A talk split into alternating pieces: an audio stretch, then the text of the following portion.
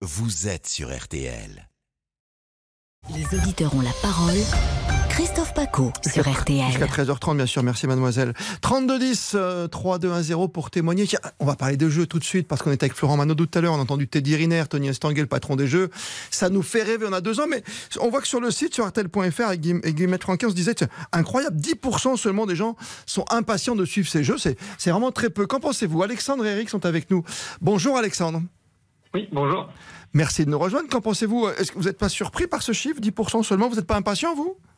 Euh, alors si, moi je suis extrêmement impatient puisque je suis euh, peut-être directement concerné par, par la compétition en Ah, tant dites-moi. qu'athlète. Qu'est-ce que vous allez faire de beau? Euh, bah, je vais tenter hein, de, de, de jouer les sélections pour les Jeux Olympiques dans l'épreuve du pentathlon moderne. Magnifique épreuve. Magnifique épreuve. Pour ceux qui connaissent, oui. Ah oui, bah, si vous- il y a combien déjà de, de disciplines à l'intérieur? Il y en a cinq. 5, hein Euh, dans les- dans les- dans l'ordre, hein, c'est Tir. l'équitation, Le tir, les- l'escrime. oui.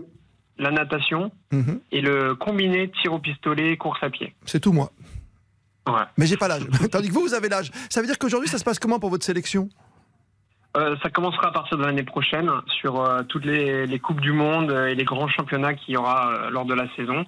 Et les deux meilleurs Français euh, seront euh, sélectionnés pour les Jeux Olympiques. Et pour vous, quand vous êtes réveillé ce matin, vous dites tiens, dans deux ans, j'y serai, quoi Bah oui, on y pense tous on y pense un petit peu tous les jours. hein, surtout que moi je vis à Paris, donc euh, D'accord. j'ai j'ai hâte de voir comment la ville va, va se transformer euh, au, au fur des mois, euh, au fur et à mesure des mois euh, jusqu'à jusqu'au jeu. Ben, J'adorais ce matin Isabelle Langer qui se promenait comme ça dans les rues de Paris, dans les rues d'Île-de-France, qui nous racontait tout à l'heure dans RTL Midi que on mettait un petit drapeau dès qu'un un élément de construction était, était terminé. Un- voilà. Vous, vous, par exemple, ça se passera où le pentathlon moderne?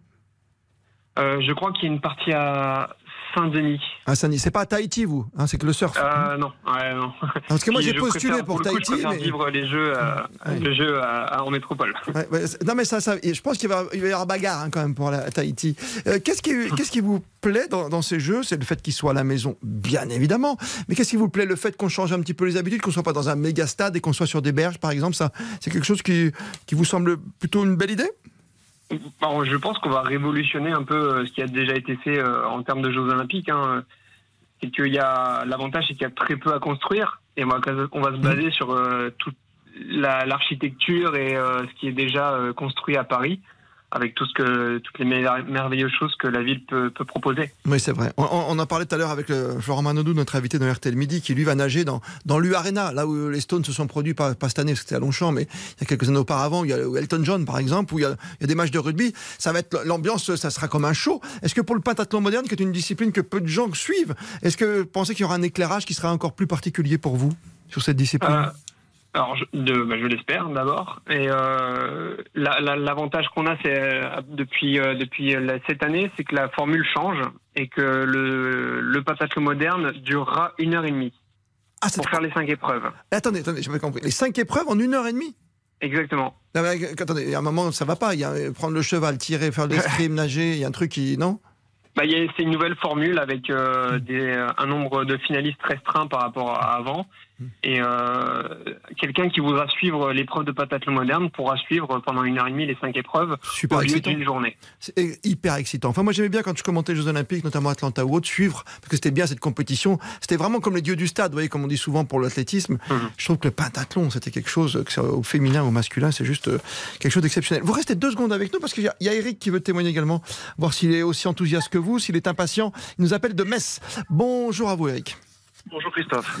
Comment vous sentez ces Jeux On est à deux ans tout pile, ça, y a une petite excitation Vous vibrez déjà Bah, pff, Très honnêtement, je suis pas vraiment excité. Hein. Non Euh, si ce n'est que sincèrement, euh, pour les sportifs, ça doit être une superbe épreuve. Moi, je pense que pour eux, c'est un événement inoubliable.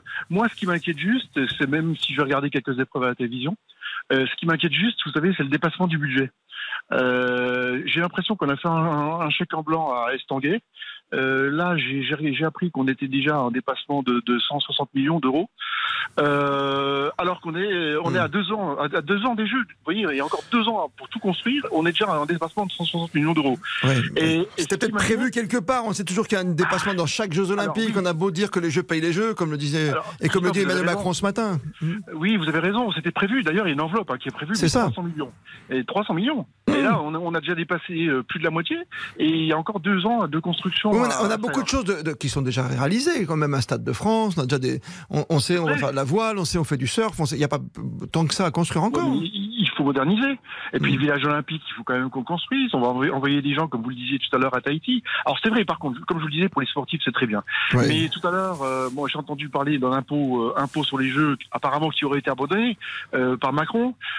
Mais comment on va payer? Vous voyez ce que je veux dire? Moi, je suis certain que c'est encore les Français qui vont payer la note, comme tout. là. C'est- Il n'y a pas de secret. De façon un peu plus euh, sournoise et euh, vous voyez ce que je veux dire, Oui, discrète, quoi, c'est ça, parce qu'il n'y aura pas C'est d'impôt évident. sur les jeux. On va pas vous augmenter les impôts parce qu'il y a des jeux, mais derrière vous pensez qu'on va, on va les payer ces jeux comme qu'on a payé. On le sait, on s'en souvient tous, ceux qui étaient de cette génération-là, de Grenoble en 68. Hein. Absolument. Bon, j'étais à peine né, mais c'est vrai qu'on a payé les Jeux de Grenoble. Mm. Et, euh, et moi, ce qui m'inquiète, deuxièmement, la, la deuxième chose qui m'inquiète, c'est que on parle toujours de l'image du pays qui organise les Jeux, euh, mais l'image de la France, elle est catastrophique quand on voit ce qui s'est passé à la, Avec à le Stade de France, parce que- qu'on a cet exemple-là qui vient d'arriver avec les Anglais, on n'a pas su Oui. gérer, pourtant on le sait, hein, bien sûr. hein. Bah, imaginez, il y a, il y, a, il y a que des Anglais à gérer. Là, il y a des gens du monde entier. Oui, ça a dégradé notre image. Mais vous savez, le Qatar Ah, aussi se pose des questions pour la Coupe du Monde de foot, que c'est passé dans cet état, euh, dans cet émirat?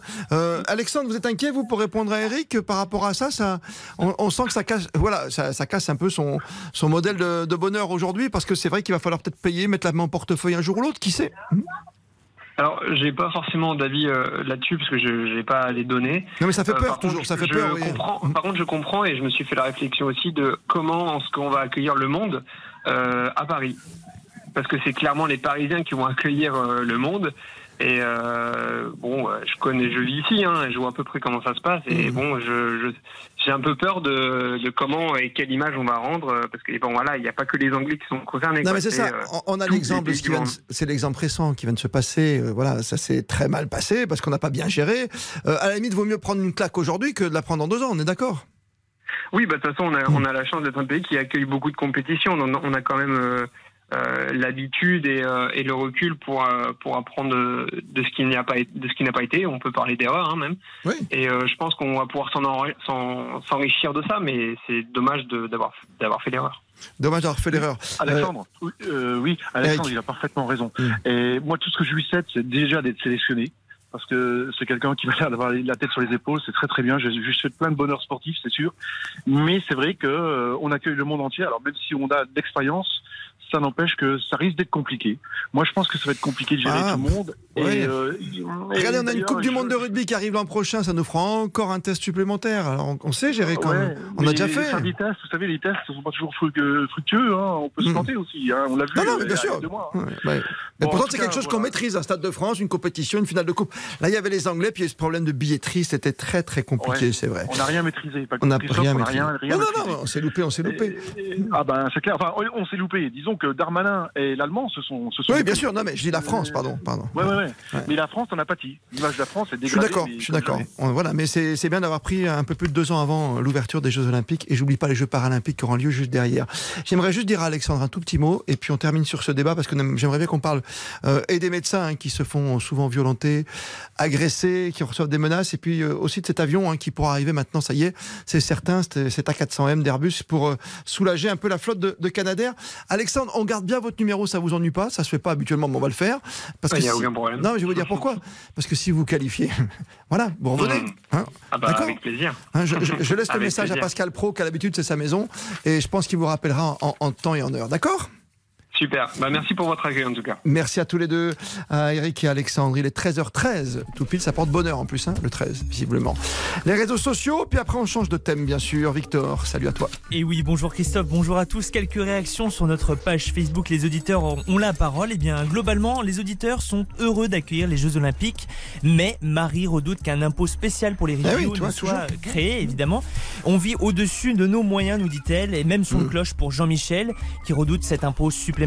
Et Jean-Michel ajoute même cet aspect sécuritaire. Il craint que les JO ne se transforment en mascarade internationale après le fiasco du Stade de France. Oui, après il y a cette menace des drones hein, dont parlait Gérald Darmanin ce matin, il était l'invité d'Olivier Bois dans la matinale. Bah, c'est sûr que c'est pas aussi simple à sécuriser qu'un stade de foot bien fermé, même s'il y a des problèmes de billetterie comme l'autre jour avec les Anglais. Voilà, sur la scène, c'est toutes ces délégations, plus de 200 délégations, il va falloir gérer la possible attaque aérienne avec ces drones et mini-drones comme l'évoquait Guillaume Chiez. Ça vous fait réagir. 32-10, 3-2-1-0, on change de sujet juste après ça. Christophe Paco. Les auditeurs ont la parole sur RTL. Vas-y Marc, c'est à toi pour la pub. Connaissez-vous les vins pétillants italiens Villa Veroni? Non, on dit plutôt Villa Veroni. Euh, Villa Veroni, c'est un prosecco? Prosecco, Villa Veroni. Alors, prosecco Villa Veroni. Eh bien voilà, tout est parfait. Tu voulais dire tu es parfait. Fine bulle et généreuse antipasti, avec Villa Veroni, vos apéritifs prennent un savoureux accent italien. Bravo. Villa Veroni, bulle à l'italienne. Pour votre santé, attention à l'abus d'alcool. Les auditeurs ont la parole. Christophe Paco sur RTL. Il nous reste un petit quart d'heure ensemble sur le 3210 et cette belle nouvelle, cette bonne nouvelle dans la lutte contre les incendies. On a réussi, Guillemette Franquet, bonjour à vous. Bonjour. À transformer un avion militaire en bombardier d'eau. C'est le fameux Airbus A400M qui est, on l'a entendu tout à l'heure avec nos spécialistes, trois fois plus performant, plus efficace qu'un Canadair. hein. Absolument. Avec deux citernes faciles à fixer, il peut déverser jusqu'à 20 tonnes d'eau en 10 secondes seulement depuis le ciel. C'est un dispositif qui a beaucoup d'atouts et c'est ce que nous explique, c'est ce que vous expliquez Xavier Titelman, ancien aviateur et consultant aéronautique. L'intérêt de la 401, c'est que c'est un avion militaire, c'est qu'on en a déjà, c'est que ça permettrait d'avoir une flotte militaire plus importante quand on en a besoin, et puis de la transférer au profit de la sécurité civile sur une partie de l'année.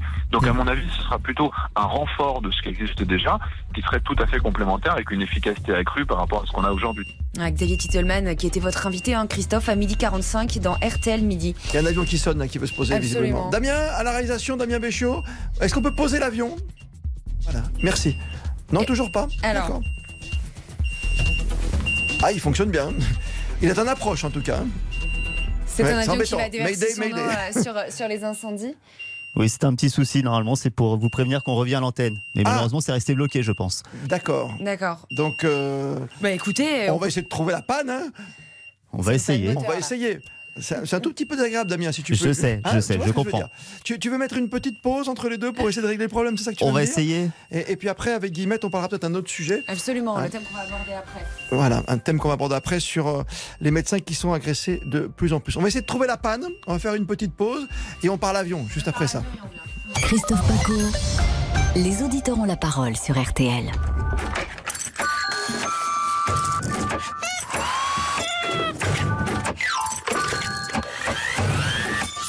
Les produits que vous venez d'entendre ont été fabriqués en France. Sur la grande boutique d'Amazon, trouvez ce que vous cherchez parmi plus de 500 000 références fabriquées en France. Et ça, ça va faire du bruit.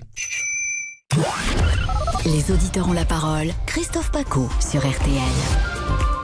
Donc, euh, avec Guillemette Franquet, on conclut sur euh, ce thème que nous allons aborder avec les auditeurs, notamment avec Nicolas. Absolument. La 400. On va parler exactement hein, de la 400M, hein, cet avion euh, qui est, euh, permet de lâcher de l'eau en grande quantité sur les incendies. Alors est-ce que c'est un peu tard hein, pour mettre en place cette solution qui au premier abord pourrait, pouvait sembler évidente? Eh bien vous pouvez réagir, appelez-nous hein, au 3210. Et l'autre thème qu'on va aborder ensuite, c'est les agressions envers les médecins. Elles ont presque doublé en 20 ans. On recense plus de 1000 incidents l'an dernier, en 2021.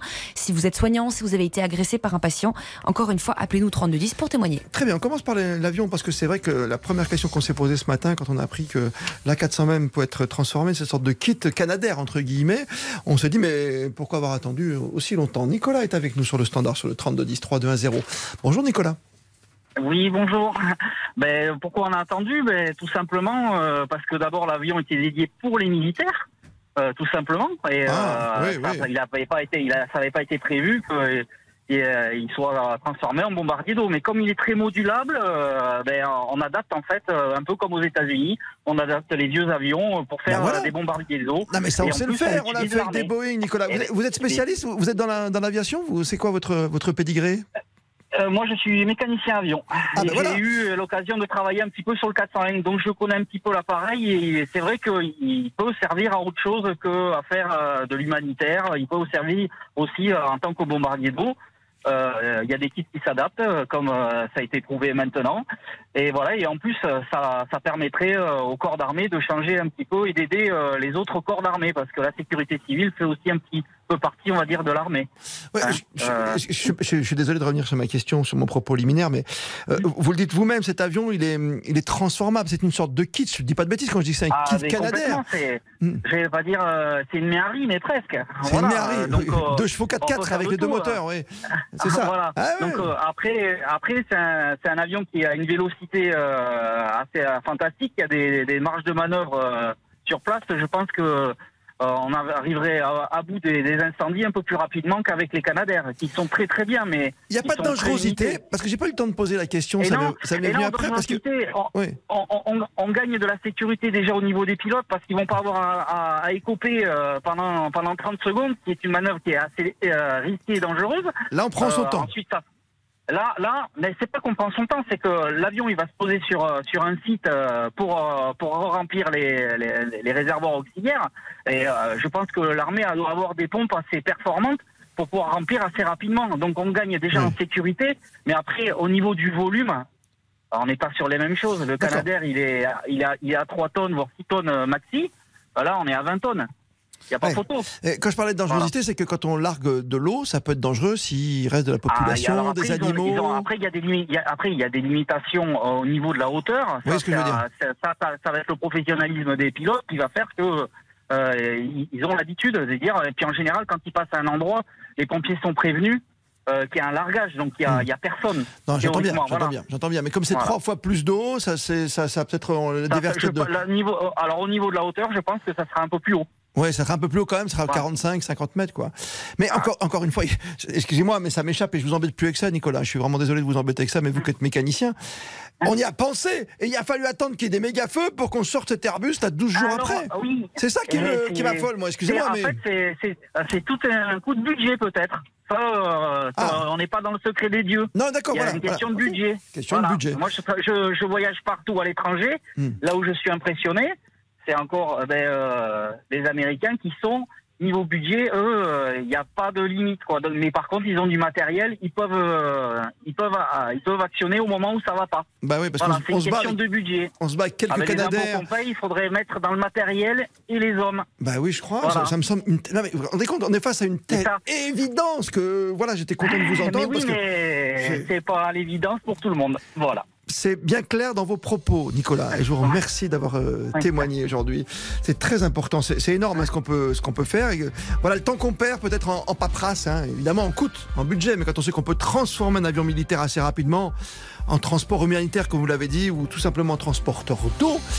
Mais c'est bien de se bouger un petit peu. Voilà, il y a des choses qu'on a envie de dire de temps en temps. 13h22, mais comme vous, on a le droit d'avoir un petit coup de gueule dans Les auditeurs ont la parole. On termine avec euh, les médecins qui sont euh, souvent agressés verbalement, voire physiquement, même à l'arme blanche aujourd'hui. Il y a même des vols dans certains cabinets. Ça vous est déjà arrivé? Témoignez, 32 10 32 0. Christophe Paco. Les auditeurs ont la parole sur RTL. Noroto. Je pars pas en vacances dans ce four. Tu veux pas mettre la clim? Bah si, j'aimerais bien papa, mais elle marche plus. Eh ben on va chez Noroto. Ils entretiennent ta clim des 59 euros. 59 euros? Mais oui, 59 euros. Ah bah ouais, on y va.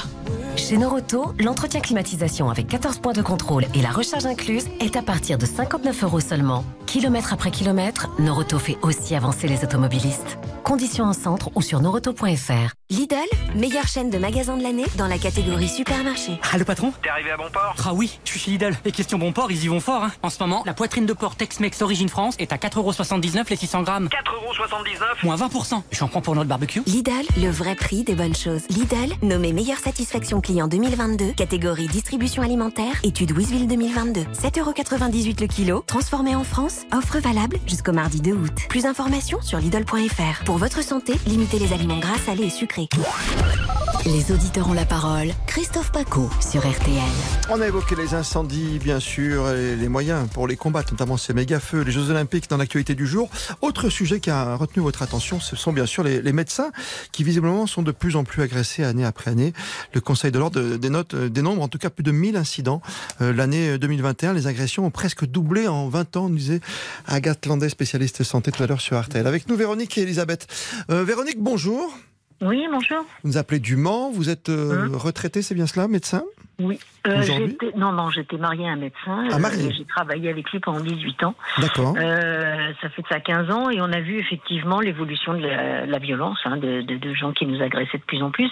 C'est ce que j'expliquais à Victor que j'ai eu tout à l'heure, c'est que nous, au départ, enfin moi, quand, oui, voilà, quand j'ai commencé à travailler, bon, y a- les agriculteurs venaient au cabinet, un cabinet de ville au Mans, bon, il y a beaucoup de, de, fermes autour, et ils nous appelaient à 5h30 le matin, bon, ce qui est normal, puisqu'après ils partent dans les champs. Donc euh, moi, je décrochais, bon, à partir de 5h30, euh, j'avais le carnet de rendez-vous sur ma table de nuit et on trouvait ça absolument normal de, de décrocher, de leur donner un rendez-vous parce que c'était leurs horaires.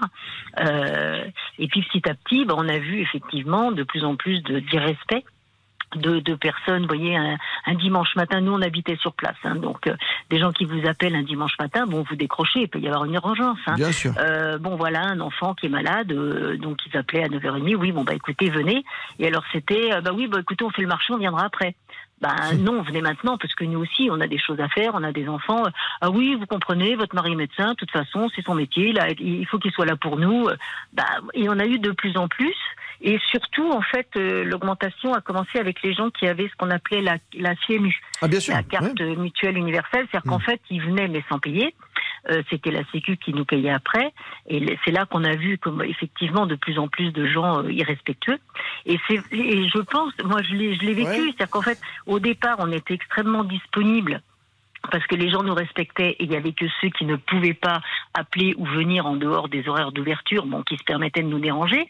Et puis petit à petit, on a vu, bah, effectivement, c'était euh, euh, des gens bah, mal élevés entre guillemets ou qui payaient pas, qui se permettaient de d'estimer qu'on était à leur disposition. C'est le fait de ne pas euh, payer non plus aussi à un moment, de ne pas venir Oui, quitter une certaine dîme, quoi, je veux dire, à chaque fois. Voilà. C'est ça un petit Voilà. peu. hein.